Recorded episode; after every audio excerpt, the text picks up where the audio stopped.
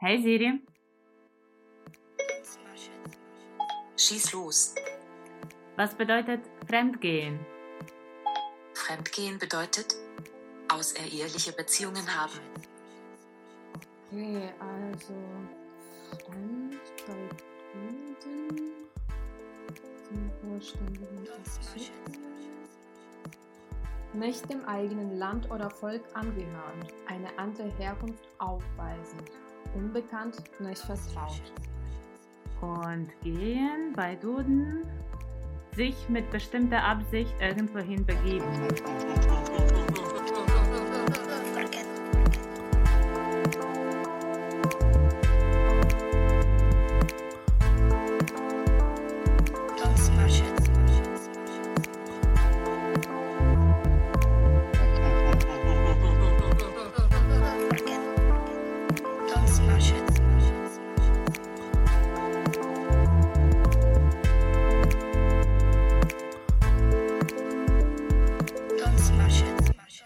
Всім привіт! Ми Марія та Марія. дві українки, які живуть, навчаються та працюють в Німеччині. І ми говоримо в цьому подкасті про те, коли Німеччина для нас рідна, а коли чужа. Привіт, Марія! Марія! На сьогодні знову дуже особливий випуск, тому що ми знову записуємо випуск українською мовою, що насправді не є нашою нормальною ситуацією, тому що подкаст ми записуємо німецькою, але після першого випуску українською ми вирішили, що ця тема може бути цікавою для українського слухача, і вирішили ще екстра для вас записати ще один випуск. Так, і якщо чесно, ми записуємо цей випуск українською також трошки в егоїстичних цілях, тому що ми помітили, що українською нам якось. Легше говорити. Легше говорити. І якщо чесно, я ну типу я монтувала цей випуск українською, mm-hmm. і це ну це було набагато менше роботи. Я не хочу цим сказати, що ми говоримо німецькою погано, це не означає. Ну тобто, mm-hmm. але просто якийсь така потік мови, все-таки рідною, він. Класніше. Знаєш, що я помітила, що коли ми записуємо подкаст е, німецькою і після того монтуємо його, то в мене набагато більший рівень критики, такої самокритики, так. що я думаю, uh-huh. ні, це слово треба вирізати. Ну тобто, що uh-huh. воно якимось чином, що ти там не знаєш правильний артикль, і ти uh-huh. декілька разів повторюєш. І в українській мові такого немає, тому що ти якось слухаєш весь цей такий flow, і тобі здається, що воно цілком нормально звучить. Все, все ок, і в мене дуже дуже мало було претензій про якісь конкретні слова. Власне, тому сьогодні другий випуск української мови для україномовних слухачів uh-huh. нашого подкасту. І сьогодні ми говоримо минулого разу. Ми говорили в загальному про еміграцію. Тепер ми вирішили сконцентрувати нашу увагу на конкретних темах.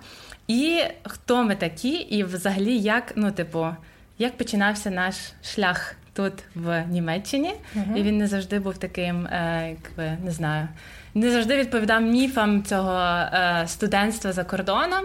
І сьогодні ми говоримо про те, про наші роботи в Німеччині. Але ми говоримо не про роботи в офісі, чи не ми, ми не говоримо про роботи, яким нам заробіток, з яких нам вистачає на те, щоб заплатити за квартиру. Прогодувати себе mm-hmm. і не знаю, і організувати вільний час, а говоримо про роботи, які ну фактично нам забезпечили якесь виживання. Так, і особливо про роботи, про які дуже багато українців не знають, тому що е, існує цей такий міф, якраз що коли ти йдеш навчатися за кордон, що в тебе там просто всюди з всіх сторін оточує якийсь якийсь люксус, е, і що в тебе все гроші. є, в тебе є багато грошей. І в мене всі мої родичі вони теж думають, що я дуже багато грошей заробляю, хоча насправді це було не так.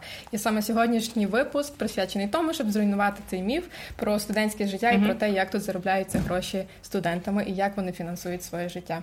І ти вже сказала е, головне ключове запитання, ким ми є і ким ми були. Е, давай почнемо з того, що ти розповіси, ким ти зараз є. Ким я є, так, на даний момент. Е, Привіт, мене звати Марія Зорик. Знову ж таки, це для тих, та, але я скажу це ще раз для тих, хто може починає наш подкаст з цього випуску uh-huh. слухати. І зараз в Німеччині наразі в мене є такі заняття. Я пишу дисертацію. Тобто я є докторантка при університеті, і ця дисертація фінансується в німецьким фондом. Ем, Друге моє заняття я працюю на фестивалі короткометражок в Бамберзі, uh-huh. Бамберге Коцфемтаге. І третє заняття я працюю час від часу для фестивалю сучасного танцю і перформансу в Мюнхені. Цього разу я вирішила себе коротко представити, тому що минулого разу Марічка сказала: ти так багато наговорила про себе, тому давай, тепер ти. Тепер Річі. нарешті, нарешті я можу. Е, насправді е, це дуже смішно розповідати після тебе, тому що в нас дуже багато нас спільних так. доріг, скажімо так. Е, я зараз працюю в мистецькій резиденції в Бамберзі, в якій колись вже теж працювала Марічка. Я якимось чином дізналася. Дякую, про... що ти розповідаєш про Тобто цей подкаст лише про тебе. Е, просто так сталося, що Марічка мені колись розповіла про цю мистецьку резиденцію, і мені це було цікаво, тому що я теж навчалася на спеціальності література і медії в Бамберді. І я відповідно ем, запиталася в них, чи їм потрібна якась допомога. Я декілька разів працювала на виставках, і таким чином лишилася там як один із, ем, скажімо так, як один із ем, членів команди. І в якийсь момент мені запропонували там робити волонтеріат або стажування. Ми вже минулий раз розповіли про те, що е, волонтеріат в Німеччині це трошки щось інше ніж в Україні. Що це є цілком оплачуване стажування, і ну там я досі працюю. Потім наступним е, чинником чи наступною працею, якою я займаюся тут в Бамберзі, це теж є Бамбергер Куцентаге, е, це фестиваль короткометражок, на якому я працювала, почала працювати три роки тому, де я робила практику і лишилася частиною волонтерської команди. Крім того, ще ну я назву діяльністю теж те, що ми робимо цей подкаст. Подкаст, звичайно, це робота. Так. Та, і ще крім того, я фотографую. Це теж одна із моїх діяльностей, е, яка мені інколи теж приносить якийсь дохід. Але mm-hmm. це вже така елітна діяльність, скажімо так. Я вже коли розповідаю це про це, так, то мені так. здається, що я вже така класна, але е, як це було на початку, це зовсім було протилежність. Але це, до речі, дуже важливий пункт, який ти назвала, що це елітна діяльність, не в плані, що ми вважаємо людей, які фотографують елітою, хоча може також елітою, перепрошую. А в плані, що коли ти приїжджаєш за кордон, і коли, наприклад, в тебе немає стипендії, ти сам себе фінансуєш, в тебе мало часу на пошуки себе. Тобто ти дуже часто займаєшся роботою, mm-hmm. яка не є роботою твоєї мрії, не там дуже тобі подобається, чи взагалі приносить щось для твого професійного розвитку, а ти якби просто виживаєш. Але ми все-таки переконані в тому, що ці роботи, які ми робили для того, щоб заробити гроші, все-таки нас десь просунули і зробили нас якимись дорослішими і добрішими. Я думаю, Та, ну в будь-якому випадку, оце припасування до цієї системи, скажімо так, бо ти е, як мігрант, коли приїжджаєш в іншу країну, ти усвідомлюєш, що ти не можеш робити все, що ти хочеш. І я недавно переписувалася з однією своєю подругою, яка живе в Австрії. Вона навчалася в Віденському університеті. і Вона е, зараз застрягла взагалі в Єгипті через оцю всю ситуацію з короною, і вона каже, що не може в'їхати назад в Австрію. І каже: Але знаєш, після цих всіх років міграції мені здається, що я вже така загартована, uh що вже коли ти побув мігрантом, то ти фактично можеш бути Ну, тобто ти вже можеш будь-яку ситуацію пережити, пережити. що тобі вже не так mm-hmm. страшно. І тому саме оце припасування, оця це не страх працювати, мабуть, що все, що можна, mm-hmm. всі, ну тобто якісь можливості, які випадають, і які, можливо, не є якимись такими престижними, що вона в будь-якому випадку в мене з'явилася більше в Німеччині, ніж вона в мене була присутня в Україні. Тому е, я теж неймовірно вдячна, що я приїхала саме в той час, коли я приїхала. Бо мені здається, Теперішня генерація приїжджає вже з певними бажаннями, Запросами. з певними запросами, так і що вони вже конкретно знають, що вони хочуть робити. Вони вже там не хочуть працювати в якихось там ресторанах. Це якраз буде наша тема. Е, що вони хочуть працювати в офісі, в якихось класних організаціях. Угу. Ми цього ну, не робили. Слухай, це було і моє уявлення про міграцію. Так, і коли так. я сиділа у Львові, я думала, я зараз приїду в Німеччину і буду сидіти. Ну може не в офісі, але угу. буде все чітко. Ну але що це буде більш престижно, якесь так, власне, тому що ну, ми двоє в принципі отримали стипендію на навчання, і нам здавалося, що так буде. Але окей, зараз конкретно про те, mm-hmm. з чим нас стикнула. Ну, наша ну, та, доля звела, в Німеччині звела, звела наша та. доля. Ну ти сказала про стипендію. Ну тобто, ти почала своє навчання вже з стипендії, тобто більшу частину часу ти все одно отримала стипендію. Так, тобто, в мене мені на початку пощастило. Е, я отримала стипендію від ТААТ. Це е, я вже говорила в першому е, подкасті Німецька служба обміну. І перші два роки в мене на два два роки була ця стипендія на моя на мою магістратуру. Угу. І перші два роки я отримала цю стипендію. Тобто, ти не зобов'язаний в час стипендії закінчити твоє навчання. Хоча, якщо чесно, тоді я була така перелякана, і мені здавалось, ну два роки, значить тільки два роки. Угу. Можливо, Бо я в Україні ще це так. Якщо так. магістратура рік, значить рік. А тут рік. так.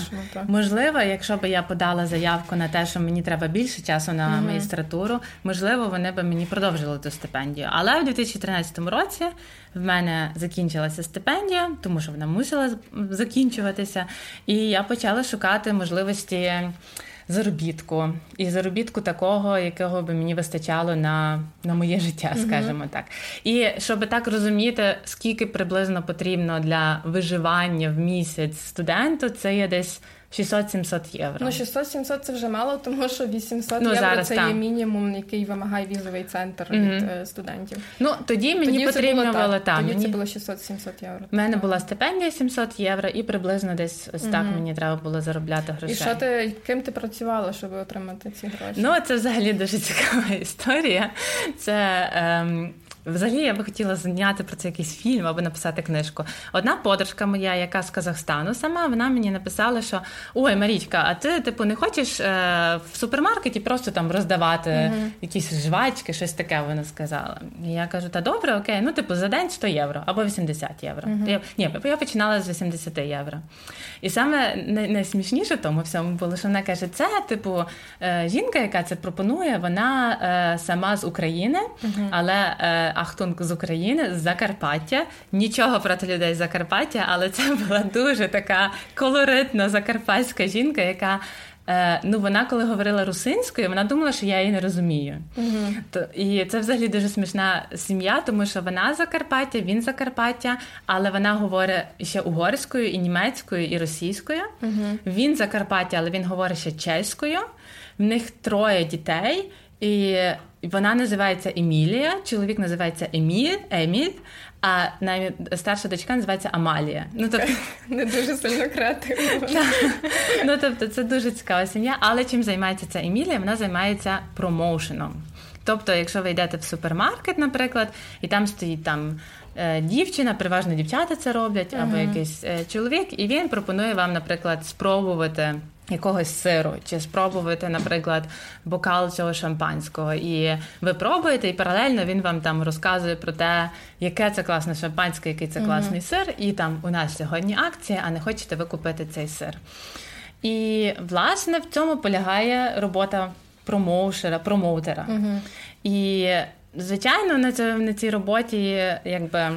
Я загубила багато здоров'я, скажімо так, але ця робота мені врятувала моє життя в Німеччині. Тобто ти стояла в якихось супермаркетах і просто пропонувала людям якісь продукти. Продукти. Ну і так Просто я не можу описати mm-hmm. цю роботу, тому що я працювала промоутером з перервами, коли в мене закінчила стипендія два роки. Потім mm-hmm. в мене знову була робота. Потім в мене знову був час бездінежі, скажімо так.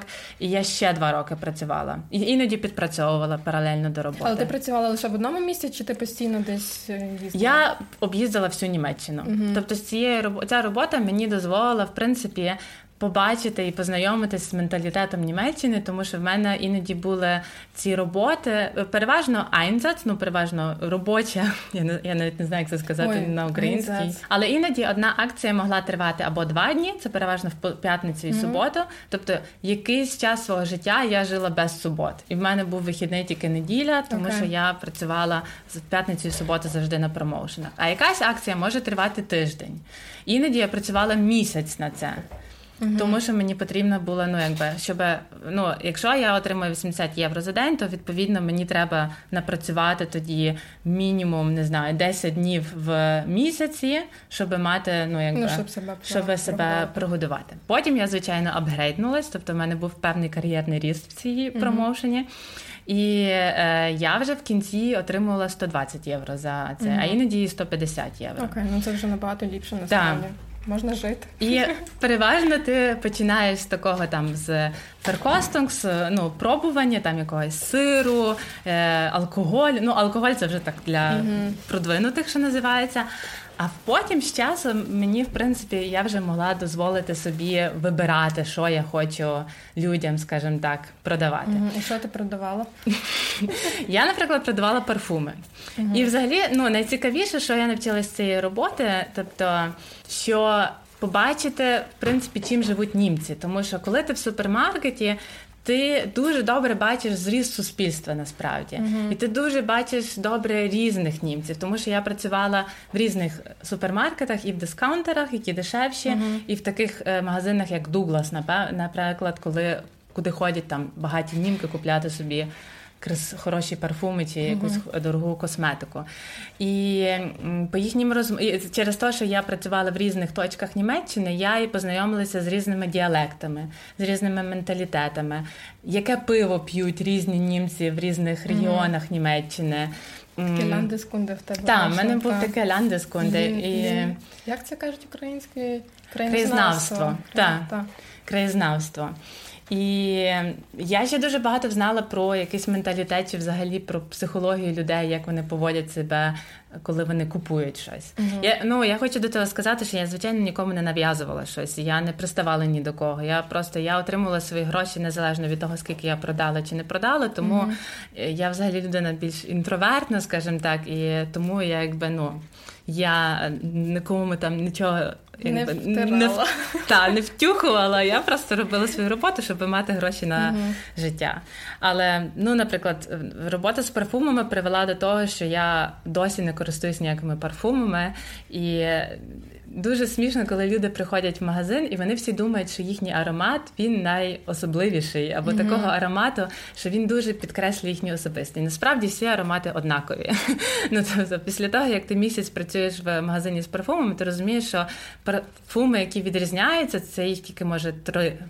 А всі інші це стандартні завжди бази, які mm-hmm. дуже змішуються. Mm-hmm. І ну, типу, якогось особливого шарму в тому ну немає. Я зрозуміла, що це ну для мене особисто це тільки маркетинг якийсь, і я перестала користуватися. Ну, до, до речі, саме в плані країнознавства і в плані того, що ти кажеш, ти познайомилася з дуже багатьма іншими продуктами. В мене просто теж була схожа дуже робота, яку я робила, коли я лише закінчила свій е, своє навчання по обміну, бо я спочатку була Еразмусом, і потім я вирішила залишитись на магістратуру. І я теж одразу стикнулася з питанням, як я буду заробляти гроші гроші, тому що mm-hmm. в Україні мені батьки не могли нічого е, оплатити. І відповідно я почала шукати можливостей. І одна моя подруга, яка теж була на той момент Еразмускою, вона мені розповіла про те, е, що є студентські роботи на літо що ти фактично можеш е, працювати місяць або два на якусь певну організацію в Німеччині, наприклад, як е, Bund für Umwelt und Naturschutz Deutschland, на якій uh-huh. я працювала. Це організація охорони навколишнього середовища в Німеччині. І ми поїхали в Бундеслянд федеральну землю Баден-Вюртемберг біля uh-huh. там, де недалеко від Штутгарта, ми робили в одному невеличкому районі е, різну рекламу для е, проєктів захисту навколишнього середовища. Суть моєї роботи полягала в тому, що я так само мусила спілкуватися з багатьма людьми, щоб їм, але не продукт якийсь втюхати, а mm-hmm. цей проект навколо захисту навколишнього Щось хороше. Щось хороше, але я мушу визнати, що навіть е, під час підготовки до е, у нас був брифінг про те, як ми маємо говорити з цього з цими людьми. Я теж зрозуміла, що там не так справа йде про проекти, як про те, що ми мусимо реально як маркетингові люди mm-hmm. людям якимось чином так пояснити цей проект, щоб вони захотіли підписатися на нього, бо вони робили donation, і на основі того цей ця організація могла вирішити, чи вони можуть це зреалізувати в цьому районі, чи вони цього не зможуть зреалізувати працювати. І я мушу визнати, що е, ну і ще відмінність полягала в тому, що моя зарплата вона залежала від того, скільки так. людей mm-hmm. підписалися на ці проекти. Я витримала два тижні на цій роботі. Mm-hmm. Це якщо ти там справді дуже класні скіли, маєш ці комунікаційні, то воно все дуже прикольно виходить. Ти можеш mm-hmm. там заробити багато грошей, і все прекрасно. Але ем, мені було трохи важко, тому що я була єдиною українкою в цій в цій команді. Зі мною були типу німці. Це зазвичай школярі, які зробили свою абітур, і після того хочуть якимось чином підзаробити гроші на відпустку. І вони всі були такі відкриті, вони вже шарили, як це все робиться. Я вони це життя вже... не бачили. Так, Вони не, подношені життям, вони прям такі всі наївні. І їм було якось легше. А я думала, блін, а якщо я не зароблю достатньо грошей, то мабуть, що я не зможу просто оплатити, наприклад, цю хату, на якій ми зараз живемо, бо ми mm-hmm. мусили ще й самі платити за проживання, ага, okay. і ми мусили платити за харчування. Mm-hmm. І е, перший тиждень нам оплатили, типу організація, а другий тиждень вже залежить від того, скільки ми заробляли грошей на цьому ну, на цій е, на цьому проєкті. І я так перший тиждень походила, і ти ходиш просто від будинку до будинку, стукаєш людям в двері. І представляєшся, хто ти така, і чому ти взагалі перед ними стоїш. І перше, що в мене завжди так стикалося, люди завжди чули, що я що в мене є акцент, Акцент, мгм. і вони такі одразу: а ви звідки? А чого? Ну спочатку деякі не вірили через то, тому що вони дізнавалися з України, зразу Східна Європа, там купа стереотипів. Ну словом, тобто морально це було мені дуже важко. І на наступний тиждень я приїхав ще й шеф, який контролював цю всю ситуацію, як ми взагалі робимо цю рекламу, скажімо так. І він одного дня каже: Ну добре, я з вами типу проводжу воркшоп, а після того я на наступний день з кимось із вас піду і буду дивитися, як ви це робите. І він вибрав мене. Боже, я, я думала, що я помру просто. Ми їдемо з ним в машині. Сам шеф він з Австрії був. І він, типу, мені щось там розповідає, там запитувався в мене про то, про все. І тут я підходжу вже під двері, стукаю там чи дзвоню людям в двері. І в мене просто така паніка. Я не знала. Звичайно, ну тобто я так. забувала Мгм. всі свої слова, які я мала говорити. А люди ще й скептичні. Ну тобто, ти не можеш просто стати і сказати: дайте мені гроші на цей проект, тому що дуже треба. Ти мусиш якось це так завуалювати, щоб вони тобі повірили. І він ще й збоку стоїть, мене контролює. Я просто думала, що я просто в мене колапс там станеться на місці. І він в якийсь момент включився, і він почав мені допомагати. І він це просто так професійно робив, що я зрозуміла, що я до такого рівня просто ніколи не дійду. І ще це й було так. Ну я зрозуміла, що це саме люди, які навчені того саме, вони не такі мають бути захоплені самими проектами. Як мусять бути захоплені комунікацією з людьми. І я пам'ятаю, що для мене це було таке, таке жорстке розуміння того, як взагалі світ функціонує, але як німці функціонують. Тому Але що знаєш, я в той момент думаю, ти от весь час ти говориш про це. А я думаю про цього, про Вовка з Уолл-стріт, там де Ді так, Капріо так, до продавав оцю фігню. Так взагалі не маєш бути переконаний продуктом, а просто мати щоб ти буде, поставлене. бути та. переконана. Я в цей момент, очевидно, не була переконана в собі, тому що я завжди думала, що я іноземка, що там мене все одно по-іншому сприймуть. Ну і мені було реально важко, тому що там були різні люди. Там деякі люди на мене собак спускали. І я така, знаєш, після того, та я ж нічого вам не хочу, я вже йду, все, все добре. Ну тобто, фактично, я могла би на таких людей в суд подати, але я цього як е, Ну, і- українська дівчина не робила. Німецька провінція це завжди типу так, але, хардкор. але це було, було теж жорстке краєзнавство, тому що е, так взяти, поїхати там, не знаю, я з села в Україні, тут приїхала в Німеччину в зовсім іншу культуру, де я поняття не маю, як люди функціонують. І, і тут в один момент там на тебе хтось собак спускає. Але були люди, які мене запрошували до себе на гриль. І я з ними ще й сиділа там в їхньому саду. і Вони мене розпитували, що я роблю, чому я приїхала з України сюди. І ну тобто насправді були дуже різні, дуже типу дуже різний спектр емоцій, взагалі і досвіду.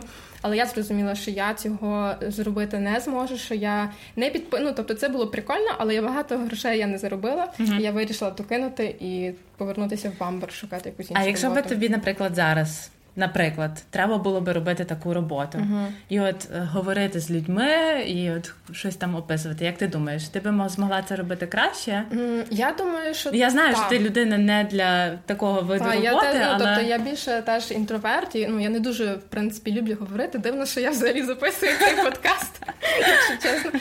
Але ем, я думаю, що зараз я би це робила, тому що якраз за ці роки цієї еміграції я зрозуміла, що я можу. Ну тобто, що я можу якимось чином обійти якісь там труднощі комунікації і доказати то, що я там хочу. Але на той момент я була, ну тобто, це був лише рік пройшов після мого Еразмусу, і я жила на стипендії. В мене були рожеві окуляри, що все за кордоном класно. Це всі так думають.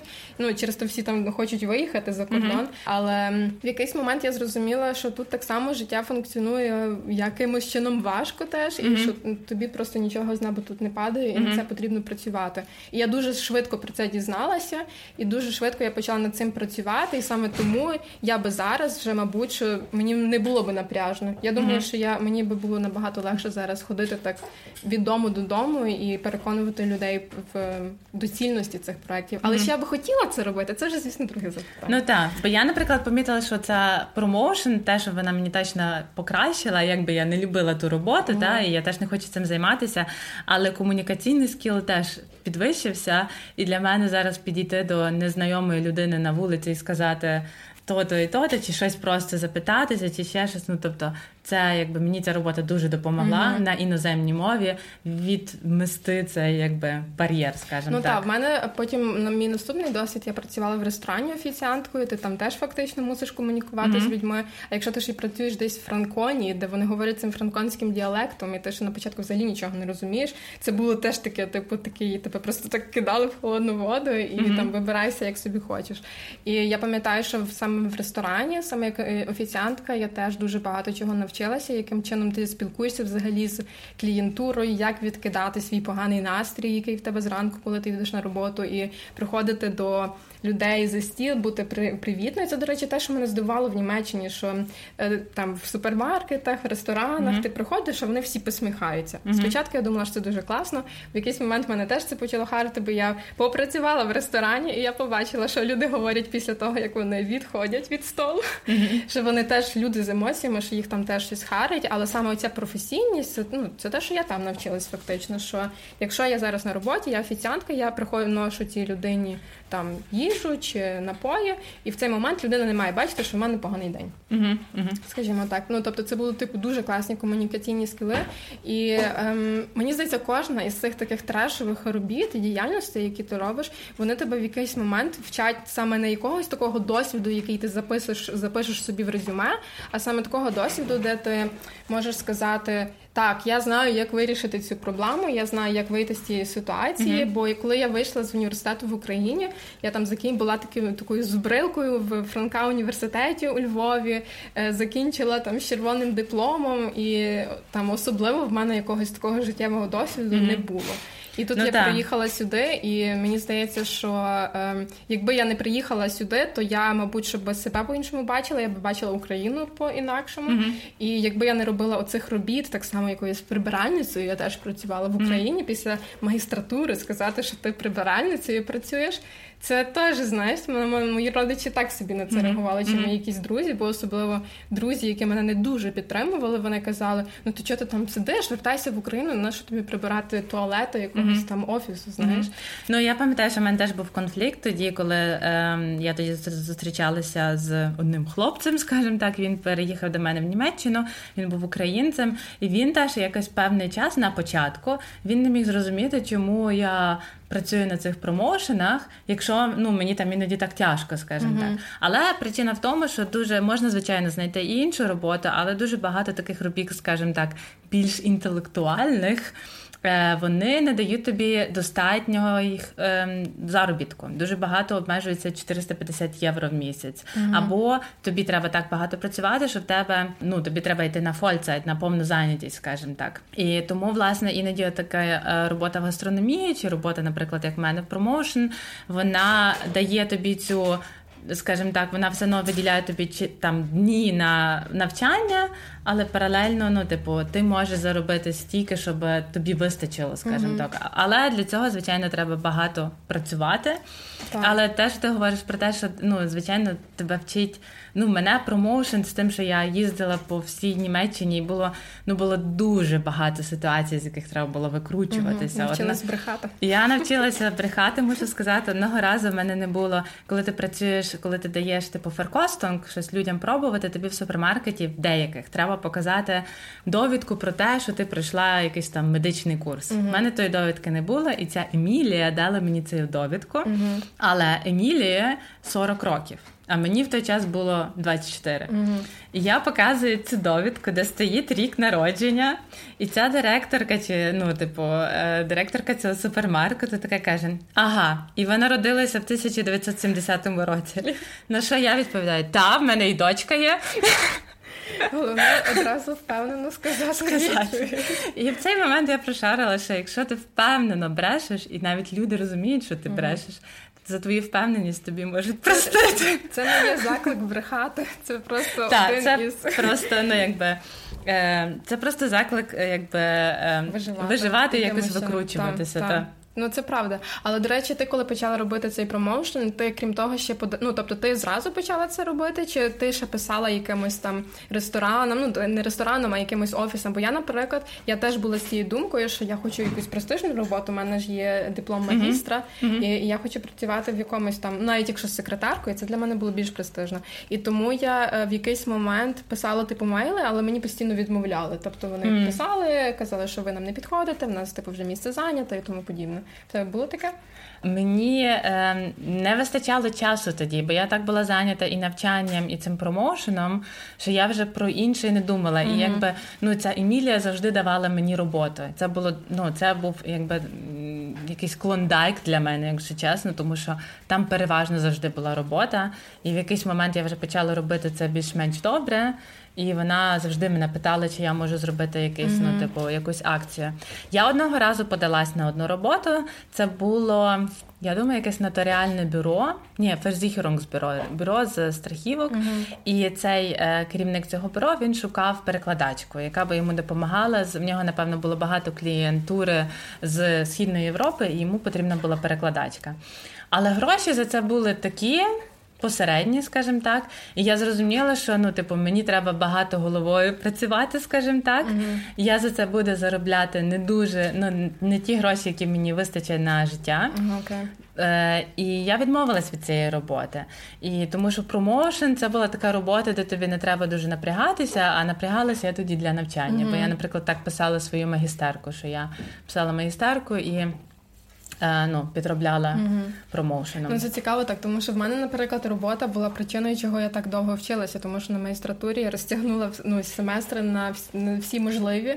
Я вчилася майже 4 роки на магістратурі замість двох, фактично, цього mm-hmm. Student Site, тому що я ще паралельно завжди працювала, і я працювала коли фізично в ресторані або там на різдвяному ярмарку взимку. Я просто не стягувала. Я на вихідних завжди працювала з понеділка по п'ятницю в мене були пари, і я просто не могла. Ну тобто я не не могла фізично стягнути, ходити ще й в бібліотеку десь ввечері, щоб сидіти писати якісь семестрові роботи. Я інколи навіть були семестри, що я ходила на пари, потім на канікулах треба було писати курсові роботи по дві-три на, на канікули.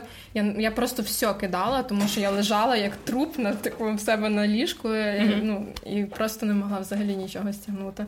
А скажи, будь ласка, коли ти працювала на цих роботах, як ти це комунікувала своїй сім'ї або друзям в Україні, або ну Ну, як... Я розповідала це завжди прямо і відкрито, фактично. Mm-hmm. Але ну, у мене моя родина, вони взагалі нормально до цього ставились, тому що я їм зразу зробила такий вступ про те, що це нормально. Всі студенти в Німеччині під час навчання працюють.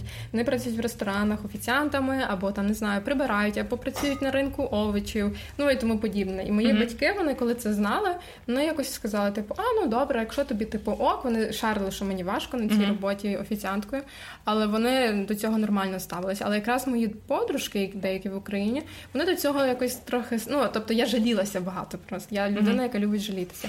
І я коли там писала своїм подружкам і казала, що ой, мені якось не знаю, мені важко, я так втомлююсь на роботі. І вони тоді казали: ну ти чого ти працюєш тою офіціанткою? Ти не можеш знайти собі нормальну роботу. Це особливо ця фраза. Ти знайди собі нормальну роботу, і ніхто не розумів з українського контексту, що так просто тебе на роботу якусь тут ніхто не візьме. І саме цього розуміння мені не вистачало, і саме через оце в мене дуже багато дружб насправді в Україні закінчилося. Закінчилося. Тому що mm-hmm. люди не розуміли, і я в якийсь момент зрозуміла, що та, звісно, я поїхала за кордон з своєї ініціативи. Я захотіла тут лишитися. В мене ніколи не було такого. Я хочу їхати геть з України. Мені тут в Україні нічого не подобається. Мені mm-hmm. просто хотілося вчитися тут, але я не усвідомлювала, що мені треба самі себе повністю фінансувати. І це була mm-hmm. така з проблем, скажімо так, які я вирішила на місці. Е, І тому мені треба було, щоб просто мене хтось підтримав і сказав, та все буде ок, в якийсь момент воно mm-hmm. все стабілізується. Але цього не було. Mm-hmm. Я себе, якщо чесно, завжди підтримувала фразою, що як це було. Е... Работать не стидно, стидно не, не работать. От. Це тобі з цього подкасту, цього випуску. Ну, В мене було схоже відчуття. Mm-hmm. Я теж е, часто не розповідала. В мене був період життя, коли я вже закінчила своє навчання. Потім я працювала в цій арт-резиденції. Mm-hmm. Після того в мене не було ну, переходу на якусь роботу. Я тоді ще розійшлася зі своїм чоловіком і взагалі перебувала в якомусь абсолютному вакуумі, що робити і що робити зі своїм життям. І я далі працювала на промоушенах, щоб якось себе Мгм. прокормити. І оце був такий важкий період, який тривав десь півтора року, десь чи навіть два роки, коли я казала своїм друзям, що я докторантка, але я нічого не говорила про те, що я е, заробляю гроші на промоушенах, бо мені було якось, ну. Я боялась, мені не було соромно, але я боялась, що люди мене не зрозуміють, Мгм. або почнеться якесь засудження, або і я мама моя знала, але я ніколи в деталях не розповідала, як виглядає моя робота. Ну, можливо, так і краще. Ну, тобто, як то менше знаєш, краще спиш. Так. Я з кожним з віком розумію, що насправді це дуже хороша порада, особливо з батьками, які сидять десь в Україні і переживають більше, ніж ти переживаєш на місці. Мгм. І ти там їм скажеш одне слово, і йде, ну там ска- скажеш там щось, ти втомилася, мені так погано. Потім ти йдеш з друзями на пиво, а мама сидить вдома і вже. І думає про це. І вона ще три дні після того пише тобі: ну Марусічка, ну якщо в тебе спина болить, то може ти то зроби. Ти вже такий забув про ту спину, вже інші якісь проблеми, а мама далі там. Так, так. Ну і тому це такий фактор, що теж ну тобто, фактично він нас зробив дорослими теж і ем, змусив більше доглядати теж за нашими батьками, Мгм. е, і е, змусив нас теж звертати увагу на людей, які нам насправді важливі. Важливо І- якось емоційно дбати Там. про них, щоб не це. Ну і можливо, як висновок до цього подкасту, що фактично, що ми хотіли донести цим всім, це те, що це, це цей міф про те, що ви їдете за кордон і ви вам тут все з неба падає, і ви мусите мати суперкласні роботи. Що його не потрібно, ну, його треба забути. Забути. Це цілком нормально працювати прибиральницями, цілком нормально працювати офіціантками, тому що тут реально всі це роблять. І коли ти починаєш із думки, що ні, я не буду це робити, тому що я закінчила вже магістратуру, ти себе більше просто тим бакланиш, фактично. І коли ти просто до цього якось вільніше ставишся, то воно відповідно тобі принаймні, принаймні цей моральний такий тягар воно забирає.